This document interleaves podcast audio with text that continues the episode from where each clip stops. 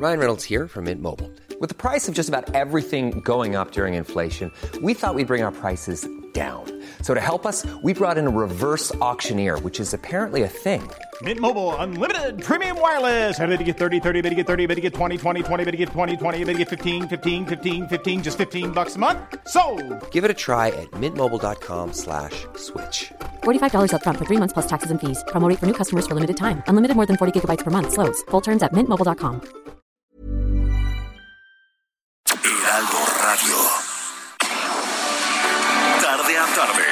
necesitas saber de forma ligera, con un tono accesible. Solórzano, el referente informativo.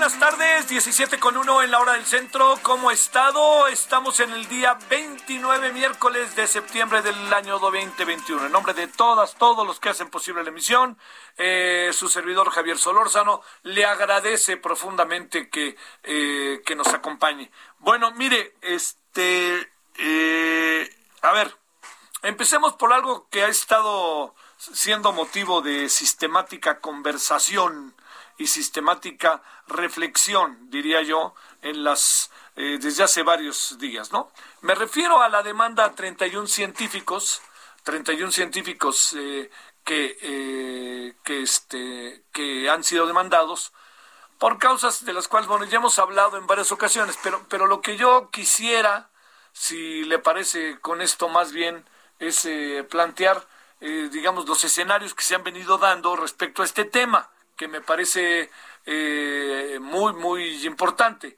Uno de los escenarios que se han venido dando sobre este tema tiene que quede tiene, muy muy este muy claro eh, muy definido diría yo que eh, este que, la demanda, la demanda contra los 31 científicos ha entrado en, en muchos terrenos y no se logra consolidar en términos legales. Eh, puede haber muchos motivos, ¿no? No, no, no soy quien para meterme como muy al detalle del, del asunto de, de derecho, pero sí queda claro que dos ocasiones ya los jueces han determinado que no se pueden cumplimentar las órdenes de aprehensión en contra de los 31 científicos. Esto es, esto es lo primero, ¿no? Yo, yo le diría es lo que tenemos que poner en la mesa. Eh, hoy, según Animal Político y según algunas fuentes, se va a cambiar la demanda original por otra para ver si con esta sí le atinan. Qué terrible, ¿verdad? Qué jodido. Este, bueno, a ver si le atinan. No, bueno, hasta que ahí vaya pegando.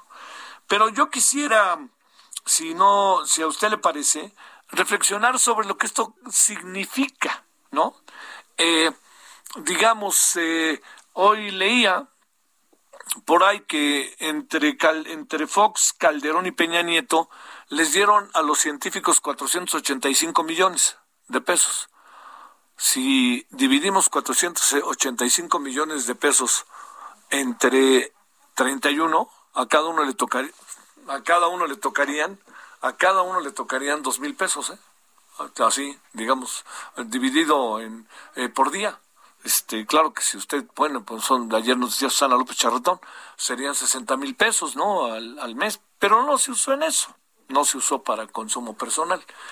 Aquí la, la, la, la reflexión que cabe es, ¿ante qué estamos? Ante un grupo que quiere encabezar las políticas científicas y hacer un lado a los que ya están, que son un grupo importante, que más que ellos encabezaran todo lo que tiene que ver con el área de la política científica, son personajes que influyen, porque la política científica no se, no se establece y se desarrolla a través de cuatro o cinco personas, es una política institucional, es una política que pasa por las principales instituciones de educación superior, pasa por institutos. O sea, ¿ante qué estamos? Entonces también estamos ante la posibilidad de algo que de repente, la verdad, eh, muy propio en algunas áreas de este gobierno, es una venganza. las secuelas son grandes y las consecuencias. Una de ellas es que eh, quizá empiezan a, sí, se empieza a dar un proceso de división interna dentro del mundo de la ciencia en México profundísimamente delicado. ¿Por qué? Porque hay diferencias, por supuesto.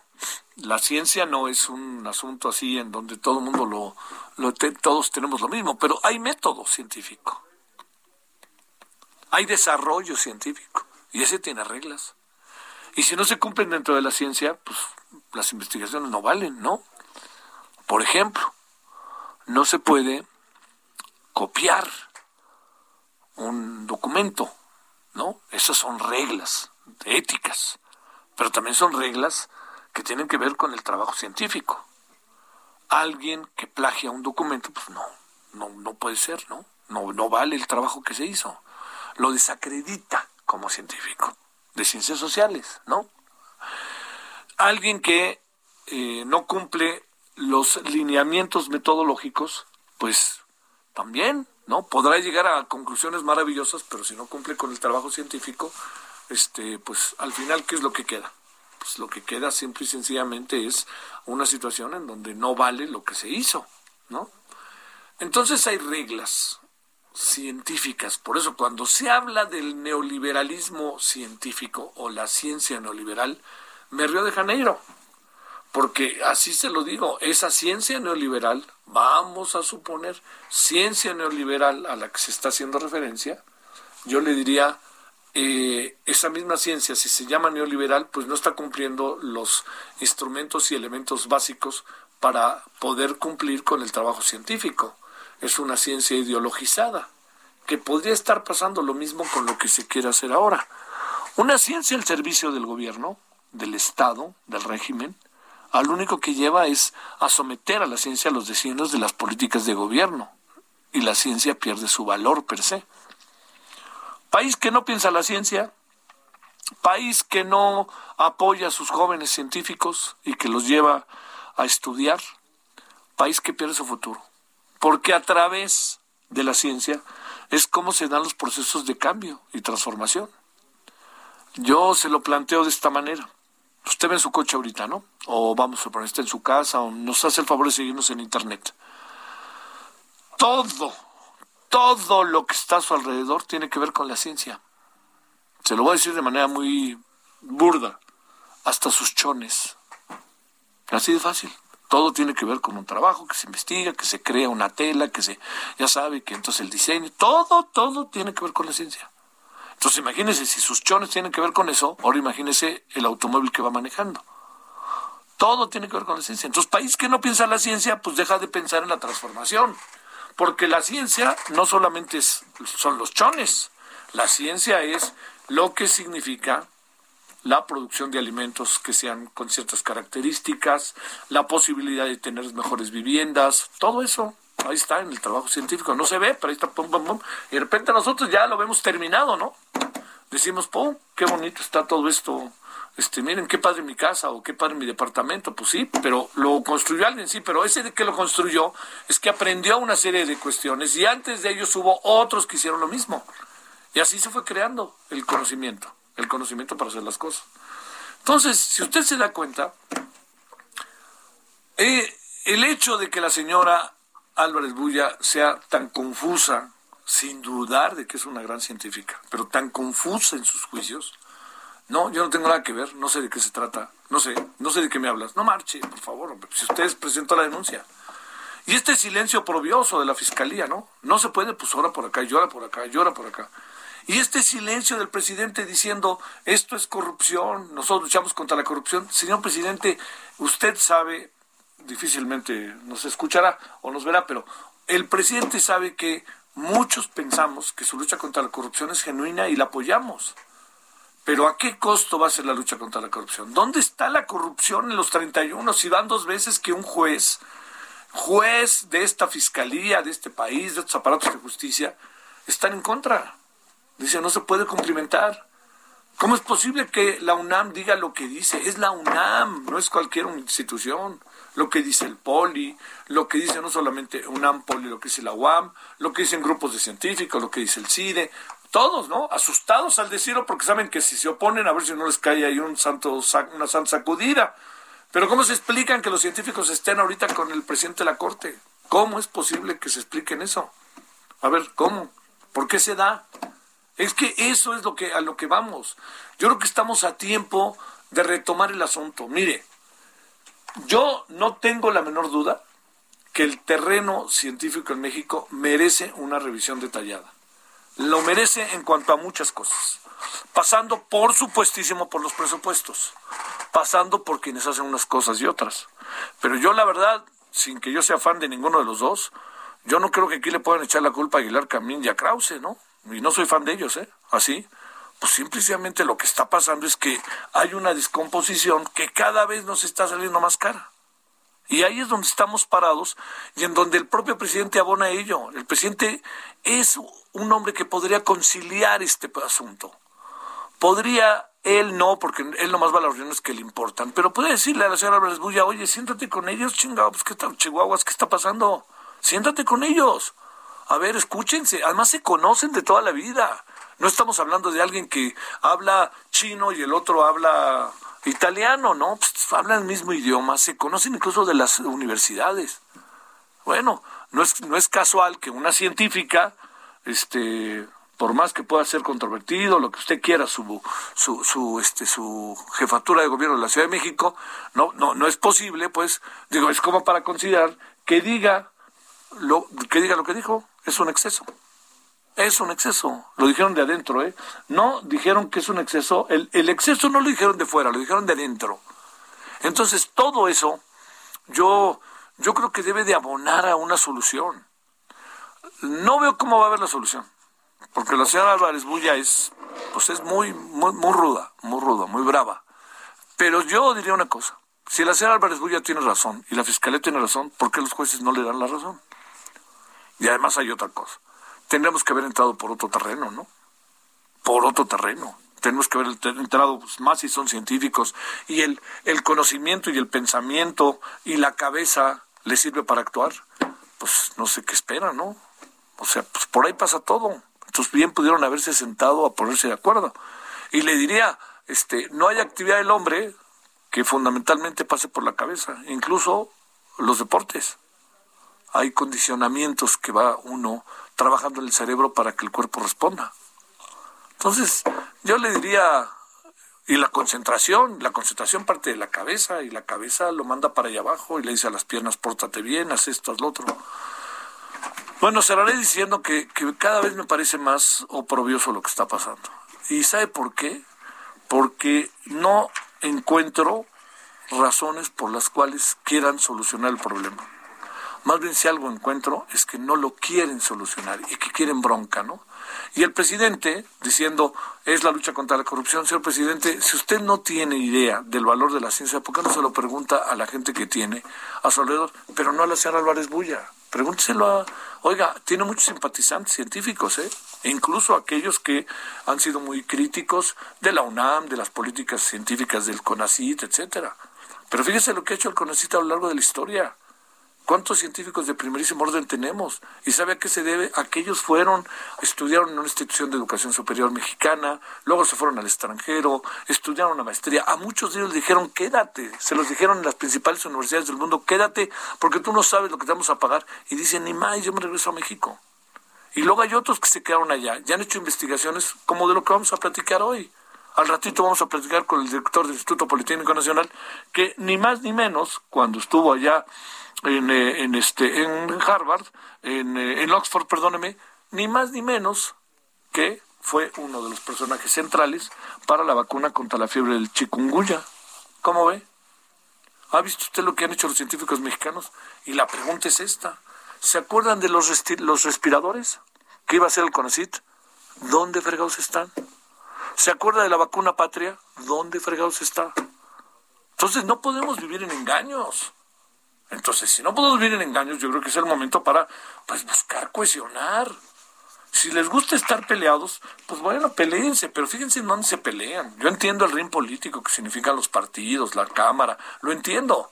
Pero la ciencia, que es la posibilidad de la transformación, el conocimiento, y es la posibilidad de que las cosas sean diferentes, cuando todo lo que nos rodea es ciencia, me parece verdaderamente infame. Infame. Además, no, además ya le digo, están cambiando, están cambiando las demandas porque nomás no les da. Entonces, ahora sí, ¿eh?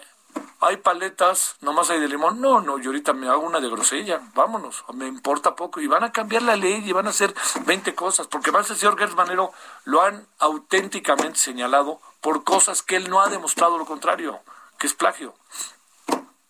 Bueno, ya ahí dejo el asunto momentáneamente, que la verdad es que he hablado con muchos amigos científicos, les recuerdo, si usted no lo sabía, no tiene por qué saberlo, yo trabajé 15 años en la Universidad Autónoma Metropolitana Xochimilco de tiempo completo. No fui precisamente el mejor de los maestros, ni el mejor de los investigadores, pero hice investigación y fui docente. Y luego he sido docente en otras instituciones. Y le voy a decir algo yo de ver a mis compañeros de la UAM, los que estaban en ciencias biológicas y de la salud, ciencias de artes para el diseño, en producción económica y incluso en educación y comunicación, para hablar de la UAM Xochimilco, lo que yo veía era maravilloso el trabajo que hacían. De ellos aprendí, aprendí. No acababa de salir todavía de la universidad cuando me contrataron en la UAM y lo que acabé aprendiendo fue ahí. Fue de los alumnos, pero fue de los compañeros, de los científicos que estaban ahí en la UAM, que están muchos de ellos. Y ahora les salen con que les van a quitar la jubilación, les van a quitar el salario, les van a reducir esto. Y caray, ellos en muchos casos son los que ponen la lana para las cosas. Como Dios les dé a entender, pues, pues tienen una vocación y saben el valor de la ciencia. Y ya le digo, yo tengo muy buenos amigos que fueron contratados, que, que, les ofrecieron contratos en donde ganaban en Estados Unidos, en Francia, en España, médicos incluso, ¿no? En este Alemania, ahí tiene a Raúl Rojas que no ha dejado de estar en México, en eh, Canadá les ofrecían el doble de lo que ganaría en México y dijeron, ni más, yo me quedo acá, yo quiero regresar a trabajar. Y ahora salimos con esto. Pregúntenle a los 31 quiénes son.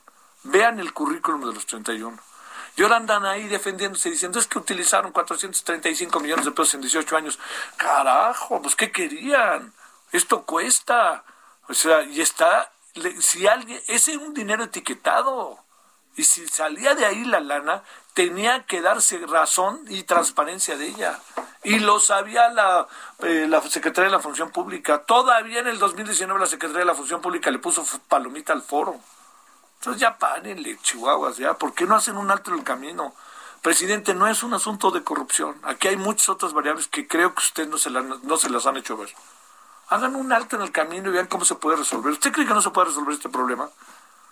O sea, a ver, ya vieron las cuentas, ya vieron las cuentas de, las, de los 31 científicos que tienen el mismo dinero que tiene el Marro o que tiene Caro Quintero para que los metan al Boloya. ¿Hicieron lo mismo? ¿O se trata de Ovidio Guzmán al que mejor ni toquen? No vaya a ser que se enoje. Lo hicimos por la paz. Pues esta es otra paz. Es otra paz que hay que atender. Y es una paz necesaria para la transformación. Bueno, ya. 17, 18 en la hora del centro. Buenas tardes. No voy a pensar que conmigo yo todo lo contrario. Es que he platicado con gente que, que de muchos lados que me dice, sí, estamos divididos, tenemos broncas, pero no podemos seguir así. Bueno, ya. Ok, vámonos con la información. Solórzano, el referente informativo.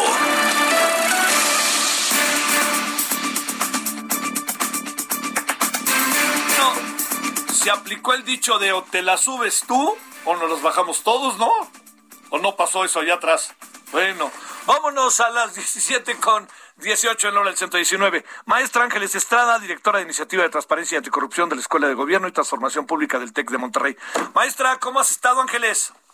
Hola Javier, muy buenas tardes. Pues aquí escuchándote muy interesada en lo que dices, muy preocupada por esta situación de los académicos también y también muy preocupada porque el eh, el hecho de que todo ya es que ya todo es corrupción, ¿te das cuenta? Sí. Eh, la, esto esto nos va nos va a perjudicar muchísimo a los que estudiamos y a los que nos interesa este tema. Eh, el concepto de corrupción se utiliza con una ligereza Sí, eh, eh, de, de verdad eh, que atemoriza. Oye, ya que estamos en eso, que conste que tú me provocaste, Ángeles. Este, no, a ver, rápido, a ver, una opinión nada más. Eh, te planteo, un investigador del SNI que esté en una institución de educación privada gana muchísimo más que uno que esté en una institución de educación pública como para también ahora tratar de bajar el salario? Y pues digo, hasta donde tengo entendido, no. Yo también. Este, eh, hasta, hasta donde sé, no. Eh, y, y, lo que sucede también aquí es una cosa que, que eh, digo, a partir del concepto de corrupción, todo lo que se genera en relación con los elementos que juntan como para, para para hacer sus casos delictivos, ¿no? Y, y esta figura de la delincuencia organizada, Javier, es una, digo, luego lo platicamos, pero es una, es una figura realmente de eh, eh, eh, extrema y, y que es amplísima, en donde caben un montón de cosas pero que además en este caso ni siquiera se acredita, ¿no? O sea, todavía supongamos, bueno, pues sí, de este, en ciertos casos como en el de Gómez Montt tal vez, ¿no? Pero, pero en el caso de los de estos especialistas, investigadores, académicos que ni siquiera tuvieron vinculación con, con dinero eh, eh, ilícito, ¿no? Porque venía de una institución pública, eh, es, es de verdad un es un caso de terror este que, que estamos viviendo con los académicos. Es terrible. A ver, vamos, este, te prometo que la semana que entra le damos una buena vuelta a este tema exclusivamente, ¿te parece? Me parece perfecto. Sí, o sea, nos dedicamos a ese, porque no quiero pasar por alto lo que originalmente te convocamos. A ver, eh, ¿qué significa que la UIF bloquee 6.516 millones de pesos? ¿Puede acceder ese dinero? ¿Puede utilizarlo para la Secretaría del Bienestar? ¿Puede, ¿Puede hacer algo con eso o qué es lo que sucede? No, la, cuando la UIF bloquea dinero, justamente lo que hace es estar previniendo una serie de hechos que pueden ser constitutivos de delitos. Específicamente dos cosas. Es lavado de, dinero y financiamiento del terrorismo. El lavado de dinero en, en así en, en, idioma de abogados se llama operaciones con recursos de procedencia ilícita. Y lo que hace la UIF es al momento de bloquear los, el recurso, eh, está, se supone, también bloqueando la posibilidad de que eh, pues se realicen operaciones que pudieran favorecer o prestar o ayudar o auxiliar o colaborar eh, con eh, el financiamiento al terrorismo y con el lavado de dinero. Eso no quiere decir que cuando te bloquean el dinero, en ese momento ya eres considerado un delincuente. Eh, en, y esto es una cosa que, también genera mucha controversia.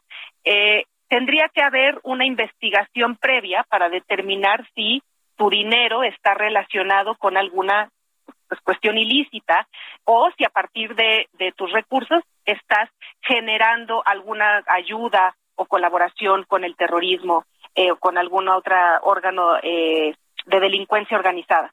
Pero lo que sucede ahora es que primero bloquean y luego se da la investigación.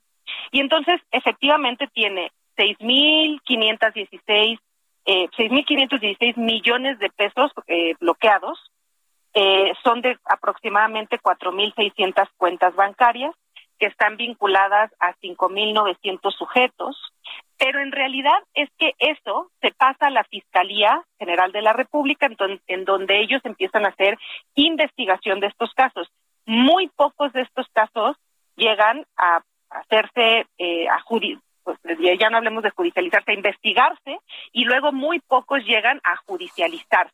Ajá. Ese es el otro asunto. Oye, eh, a ver, eh, digamos, este, el, el eh, es, es el método que se debe de seguir, bloqueo y luego viriguo, o viriguo y luego bloqueo. Ahora mismo como se está siguiendo es bloqueo y después empiezo a averiguar. Se supone que hay una averiguación que hace la unidad de inteligencia financiera previa. Hay un hay elementos que le dan la posibilidad a la unidad de inteligencia financiera de determinar que existe una posibilidad creíble, cierta, de que estés vinculado a alguno de estos eh, delitos como lavado de dinero, financiamiento de terrorismo. No, digamos que tendría que parecer que no es que se le ocurre al, al doctor Nieto en la mañana, eh, déjame investigar a, Javier Solórzano. ¿no? No, seas así. Sale. qué mala, ¿verdad? Bueno, a quien sea. Eh, pero se supone que no es así. Ahora, en realidad es que la unidad de inteligencia financiera, que existe desde hace muchos años, existe creo que desde el 2004, eh, se ha utilizado durante muchas eh, administraciones como una herramienta de presión política. Oye, en donde, permíteme un segundito, se nos acaba el tiempo. ¿Te parece que hagamos una pausa y regresamos contigo? Claro que sí. Muchas, muchas gracias, Ángeles. Pausa.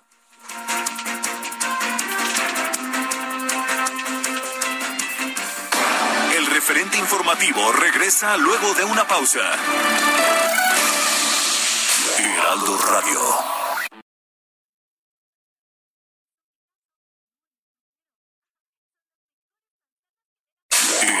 Radio. Estamos de regreso con el referente informativo.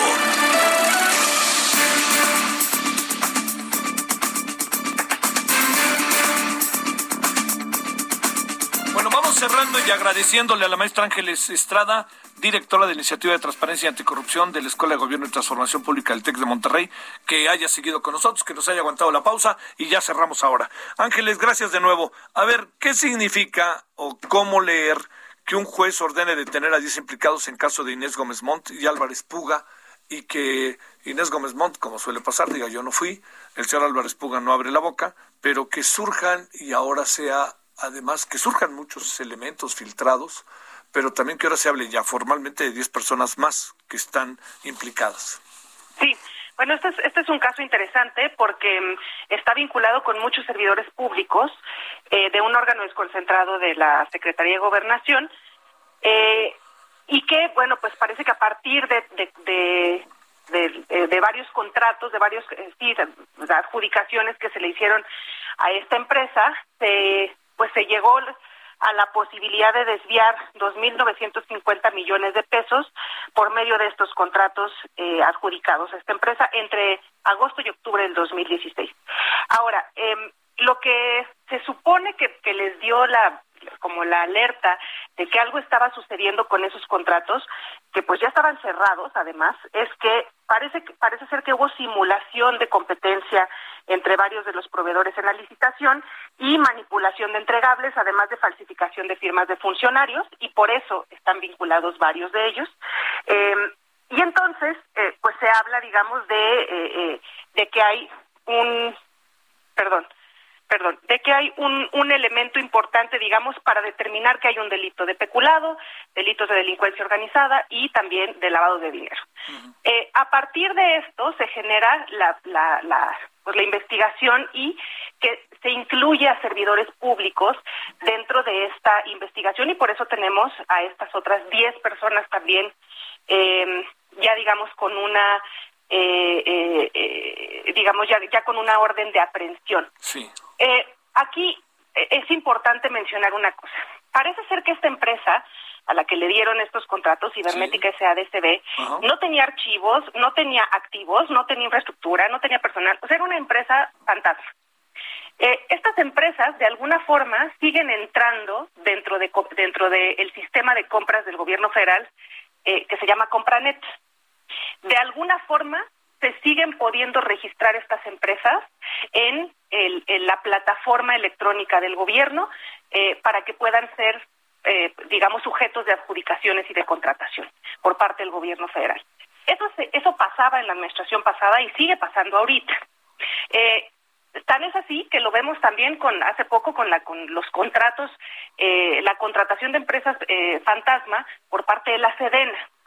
¿Qué es una empresa fantasma? No es que no exista la empresa, la empresa en papel existe, eh, pero no cumple con una serie de requisitos. Por ejemplo, no tener una infraestructura, no tener personal, eh, entre otras cosas. Y eso fue lo que sucedió con esta empresa de inteligencia cibernética SADCB, en donde sus accionistas, entre otros, son eh, pues la familia Gómez Montt y Álvarez Puga, el esposo de, de Inés Gómez Montt.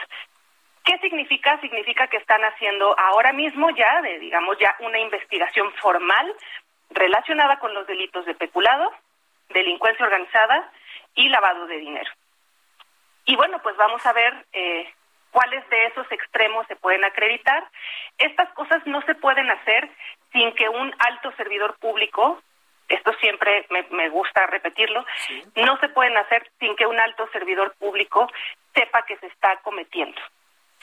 Si seguimos pensando que esto se hace a nivel de jefes de, de, eh, de oficina, de subdirectores, y seguimos sin subir la mirada al a los secretarios, subsecretarios, directores de área, etcétera, vamos a seguir cometiendo actos de impunidad y vamos a seguir fomentando la corrupción en la administración pública. Este tipo de actos, con esta cantidad de recursos, no se puede desviar si no hay alguien en los altos mandos que sepa qué se está haciendo. Te mando un gran saludo, maestra Ángeles Estrada, y si te parece, la semana que te buscamos. Claro que sí, muchísimas gracias Javier, hasta pronto. Gracias, son ahora las 17.35 en la hora del centro. En verdad nos da mucho gusto tener la oportunidad de hablar con Arturo Reyes Sandoval, él es el director del Instituto Politécnico Nacional. Director Arturo, ¿cómo has estado? Muy buenas tardes. Muy bien Javier, ¿cómo has estado?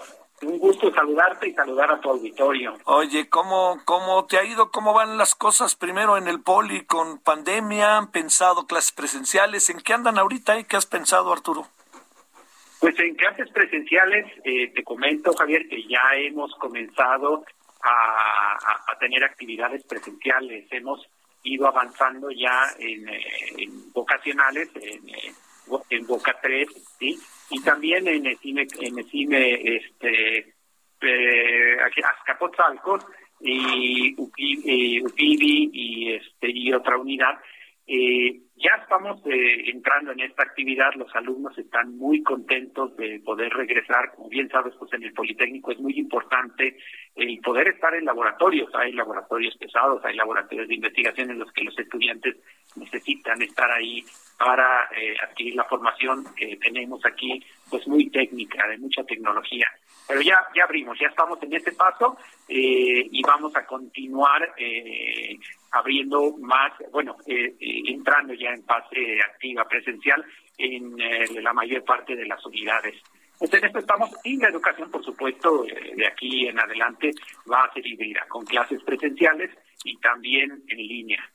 ¿Estarán pensando, director, que ahora sí el año que entra es que tú mejor que nadie sabes si se podrá o no, pero que el año que entra pudiera eh, enero ya iniciar el curso o después de las vacaciones, quizá pensar en una mucho mayor eh, presencia de estudiantes, clases presenciales. Ahí, ¿cuál va siendo como tu diagnóstico o tu pronóstico? Sé que no te gusta mucho esa palabra, pero pronosticar está difícil, pero ¿cuál va siendo tu diagnóstico, Arturo? Yo creo que sí, un gran porcentaje de estudiantes ya estará eh, para el siguiente semestre, pero te puedo comentar, el inicio que hemos tenido, la apertura de las escuelas ha permitido que, por ejemplo, en la escuela de medicina y homeopatía ya un 70% de, o más de los estudiantes ya estén yendo de manera presencial.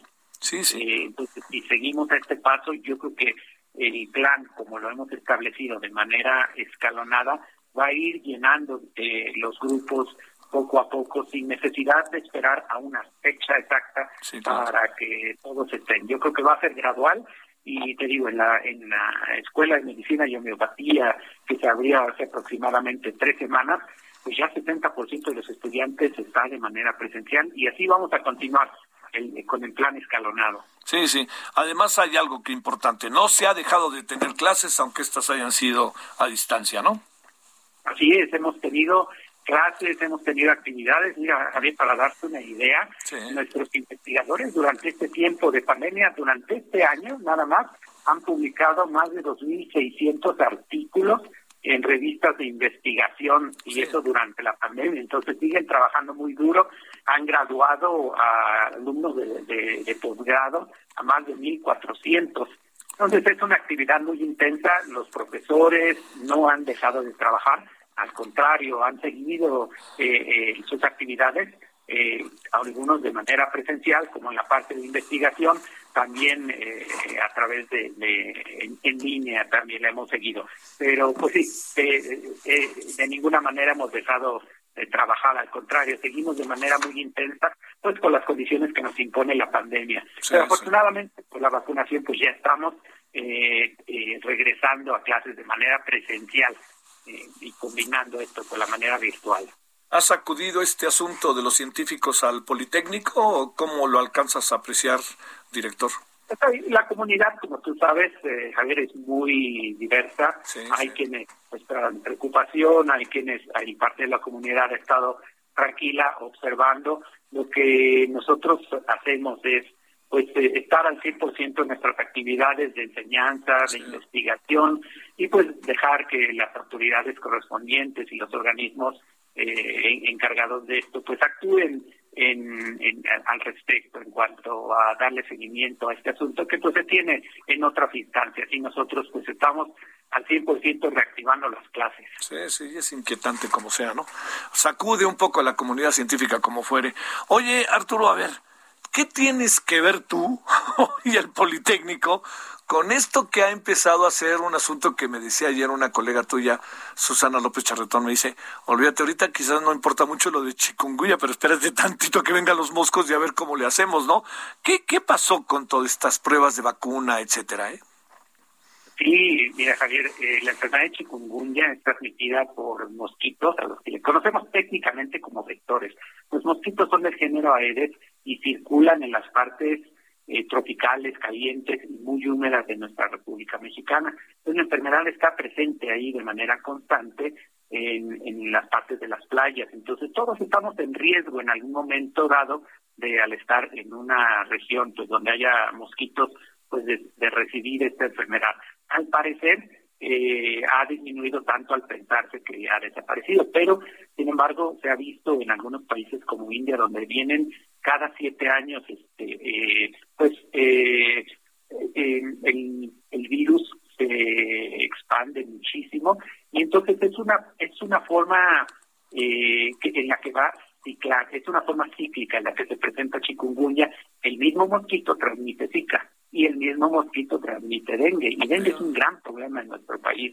Entonces, que las tres enfermedades están presentes de manera cíclica. El hecho de que por ahora bajen los casos de chikungunya no quiere decir que haya desaparecido y se estima que en, algunos años vuelva a aparecer de manera explosiva en otros lados cuando la inmunidad que se conoce como de rebaño o la inmunidad que, se tiene baje.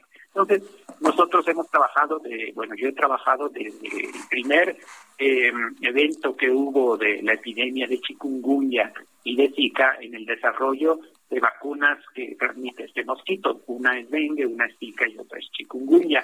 Como, mi, como parte de mis actividades como científico durante cinco años, he estado desarrollando esta vacuna y primero probándola pues en, en, modelos murinos eh, pequeñitos y después con los buenos resultados obteniendo fondos del gobierno británico cuando estaba en Oxford eh, para probarla en humanos. Y pues como sabes yo desde hace ocho meses estoy aquí en el Instituto Politécnico Nacional y a la par de mis actividades como director general pues no he detenido eh, mi trabajo como científico lo cual involucra pues dedicarle un, un par de horas en la mañana de seis a a 8, de 5 a 7 para hacer la parte científica y el resto del día, pues la parte eh, administrativa y actividades como director general.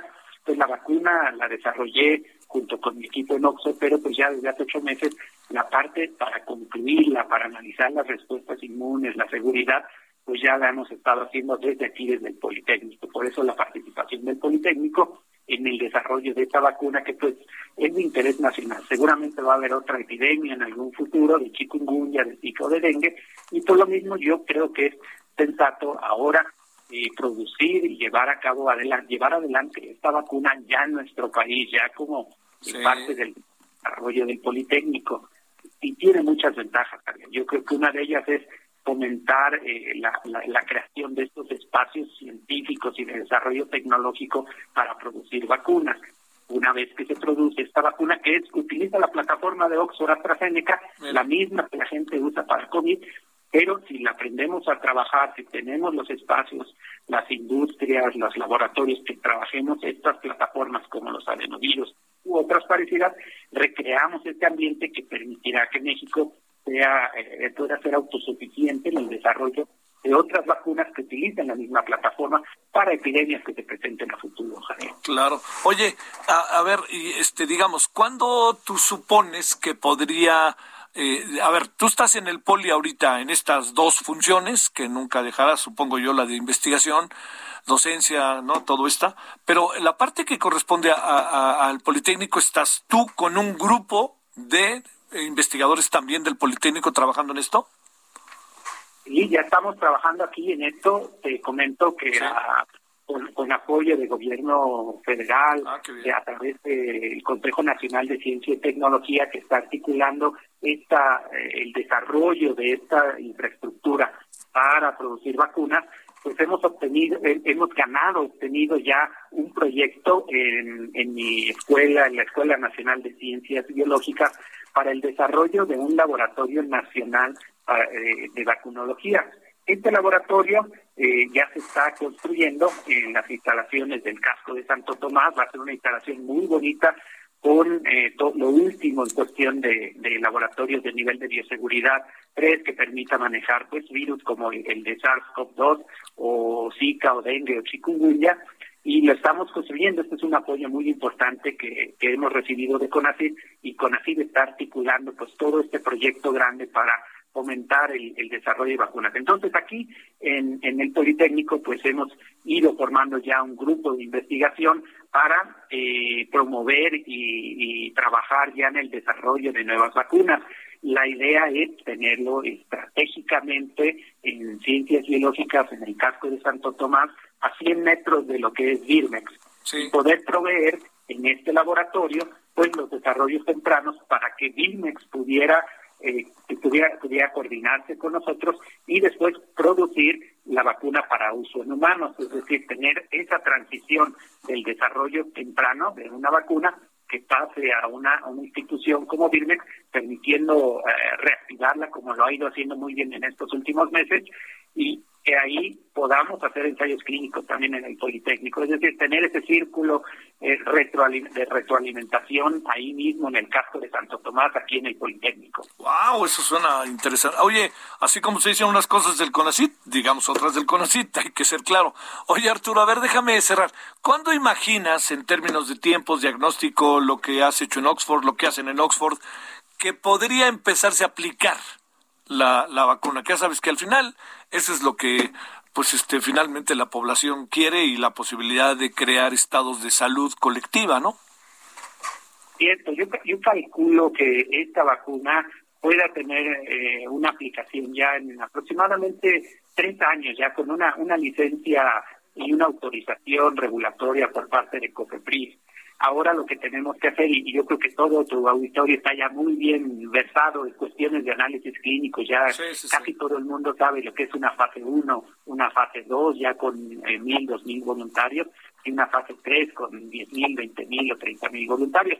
Ahora estamos en la fase 1 y ya la, ya la, la comenzamos a probar ya aquí en México esta vacuna eh, coadministrada con una vacuna para Zika. Entonces vamos en una fase 1, eh, ya con estos resultados, eh, lo que nos toca como investigadores, en mi etapa de investigador, eh, nos toca solicitar fondos para que haya ese esa inversión para el desarrollo de una fase 2 ya con 5.000 voluntarios y poder probarla en zonas zona caliente, por ejemplo, en Veracruz, en, Michoacán, en, en las costas, para ver si existe ya algo de eficacia para proteger contra el virus de chikungunya.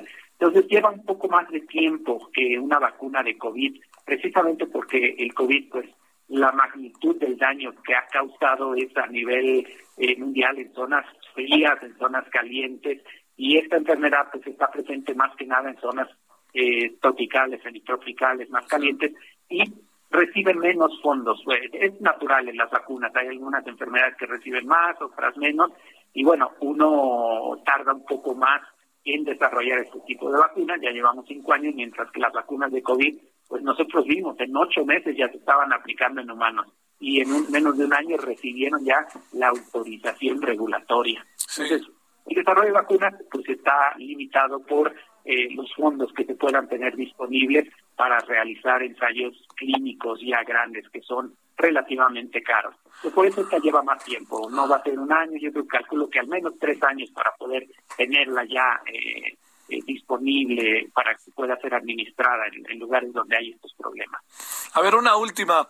¿Valdrá, te pregunto, bueno, más allá de que es tu área, ¿no? Pero ¿no valdrá la pena meterle el acelerador a una vacuna de esta envergadura que cada vez que llegan los, las épocas de los calores fuertes, que aparecen los mosquitos y que aparecen muchas cosas. Igual le dan niños, adolescentes y adultos, como luego dicen, no, no valdrá la pena que el gobierno mismo se la pensara y dijera ni hablar, vamos a meterle el acelerador a esto, porque presumo, Arturo, que lo que hoy se haga también repercute favorablemente para el país en el mediano plazo debido al trabajo que ustedes han hecho.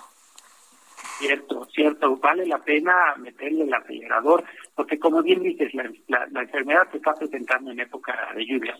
Uno sabe que la época de ciclones, de lluvias, comienza por ahí de mayo, y en, a partir de mayo y hasta septiembre, los casos de dengue, de zika, de chikungunya van en aumento y hay población afectada. Estamos hablando de una enfermedad, la chikungunya es una infección que te puede dejar con artritis de por vida y son enfermedades que llevan a, las sociedades y a la gente a la pobreza. ¿Por qué? Porque son gentes pues que viven en zonas pues eh, eh, eh, no tan ricas, con sus limitaciones, tienen que trabajar a diario, tienen que presentarse a su trabajo, a su trabajo, y si no pueden saludar, peinarse, realizar un trabajo con sus manos, no pueden caminar, pues ya el, padre de familia, la gente que se encarga de esto, pues va a, poner a su familia en un estado pues eh, de, de, pobreza, se va a afectar en este sentido. Entonces sí es necesario darle, es meterle ese acelerador. Esta, el desarrollo de vacunas actualmente creo que puede ser una situación muy favorable en muchos aspectos, porque una vez que se, esta, esta vacuna se desarrolle, se produzca y se, se comercialice, por ejemplo, por el gobierno, pues se crea ya un terreno fértil para que otras vacunas eh, transiten en el mismo sentido y de tal manera que en la siguiente pandemia que se pueda presentar, pues tengamos ya ese terreno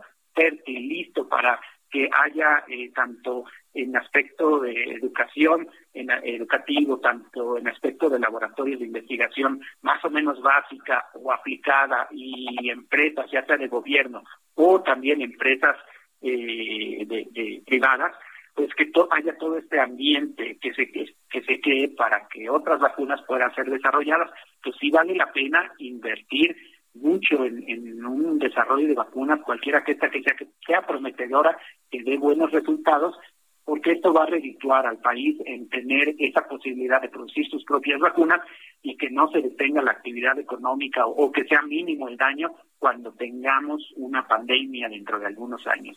Entonces, coincido contigo, es es algo que, que lo que debemos de invertir muchísimo y pues afortunadamente sí se a través de, de, de nos, se han invertido ya eh, bastantes millones en el desarrollo de este centro de, desarrollo de vacunas y por ahí vamos este, pues eh, trabajando para apoyar todo ello ahora que estoy aquí en México. Sí, claro. De todos modos yo ya lo hacía desde Inglaterra, ¿no? Entonces Oye, ¿y, dónde está ahí en el casco, cerca del Canal 11 o por dónde se encuentra la instalación? En el casco de Santo Tomás está Canal 11, al lado está la Escuela de Enfermería y al lado está la Escuela Nacional de Ciencias Biológicas. Y ahí mero. contra esquina de Birmex. Claro, lo ubico perfectamente. Oye, pues este es una buena noticia, Arturo. Yo sé que las cosas no han sido fáciles, etcétera, y también andamos en medio de polémicas, me parece a veces, lo digo yo, este, me parece que bien se pudieron, se han podido evitar, pero ahí siguen, pero como sea esto, también da otra cara de lo que anda pasando. Y así como uno dice una cosa, pues hay que ponderar las otras. Eso yo pienso, Arturo, y esta es quizás una de ellas. Pues oye, no es por nada, pero qué bueno que te viniste director del poli, porque vete a saber qué hubiera pasado allá. De ex no hubieras podido tener la capacidad de maniobra que tienes acá, ¿no? Sí, coincido que hay que ponderar y hay que ver también este lado positivo de la, de la inversión en ciencia y cuando se hace de manera estratégica puede tener, eh, puede redituar en, estos desarrollos que son muy buenos. Y si yo feliz ahora de, estar en México y, contribuir con estos desarrollos que durante 21 años he, estado pues eh, realizando. Te, te, comento, Javier, que la primera vacuna, la vacuna de AstraZeneca y Oxford se basa en un adenovirus y el primero que llevó esos adenovirus a Oxford fui yo. Mira. Se los fui empeñando y bueno, sirvió para varias enfermedades. Yo las tomé para eh, Zika, dengue, chikungunya y malaria, pero otros investigadores para VIH, para cáncer y hubo investigadores que lo tomaron ahora para COVID. Entonces, esta vacuna es bien interesante porque si el adenovirus lo puedes ver como un modular que toca un disco compacto y tú le puedes, ya estuvo diseñado y listo, eso fue el trabajo que hicimos hace 20 años como parte de mi tesis doctoral de ciencias biológicas aquí en el Politécnico en Estados Unidos. Les prácticamente diseñamos el modular y ya nosotros cada quien toca el disco que, que, quiere. Yo toco, pues yo yo uso pues lo que sí, dengue, chikungunya, enfermedad de Chagas, que todos son de interés en México. Pues mi idea es atraer esos desarrollos y que se hagan desde aquí, desde el Politécnico. Te mando un gran saludo, Arturo Reyes Sandoval, director del Instituto Politécnico Nacional, y te agradezco mucho que hayas tomado la llamada. Igualmente, Javier, un abrazo. Un abrazo, buenas tardes. Oiga, para que vea lo que hay en este país también, ¿no? Yo ya dije que a mí no me gustó nada de lo que está pasando, pero esto, bueno, pásela bien, 21 horas en la hora del centro, por ahí estaremos en Heraldo Televisión, el referente, hasta el Rayo Vallecano. Hasta aquí, Solórzano, el referente informativo. Heraldo Radio.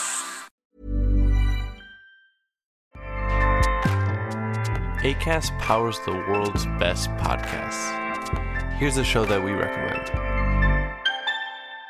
The Real Housewives is a guilty pleasure for most, but if you're looking to not feel guilty about that pleasure, tune in to Everything Iconic with me, Danny Pellegrino, where I break down all the messy moments and behind the scenes antics of Bravo's popular franchise. And on Everything Iconic, I also interview celebrity guests like Kelly Ripa, Kiki Palmer, Drew Barrymore, Cameron Diaz, and more about their guilty pleasures, their past work, and so much more. So if you're pop culture obsessed and find yourself watching way too much reality TV like me, tune in to Everything Iconic with Danny Pellegrino wherever you listen to podcasts. ACAST helps creators launch, grow, and monetize their podcasts everywhere. ACAST.com.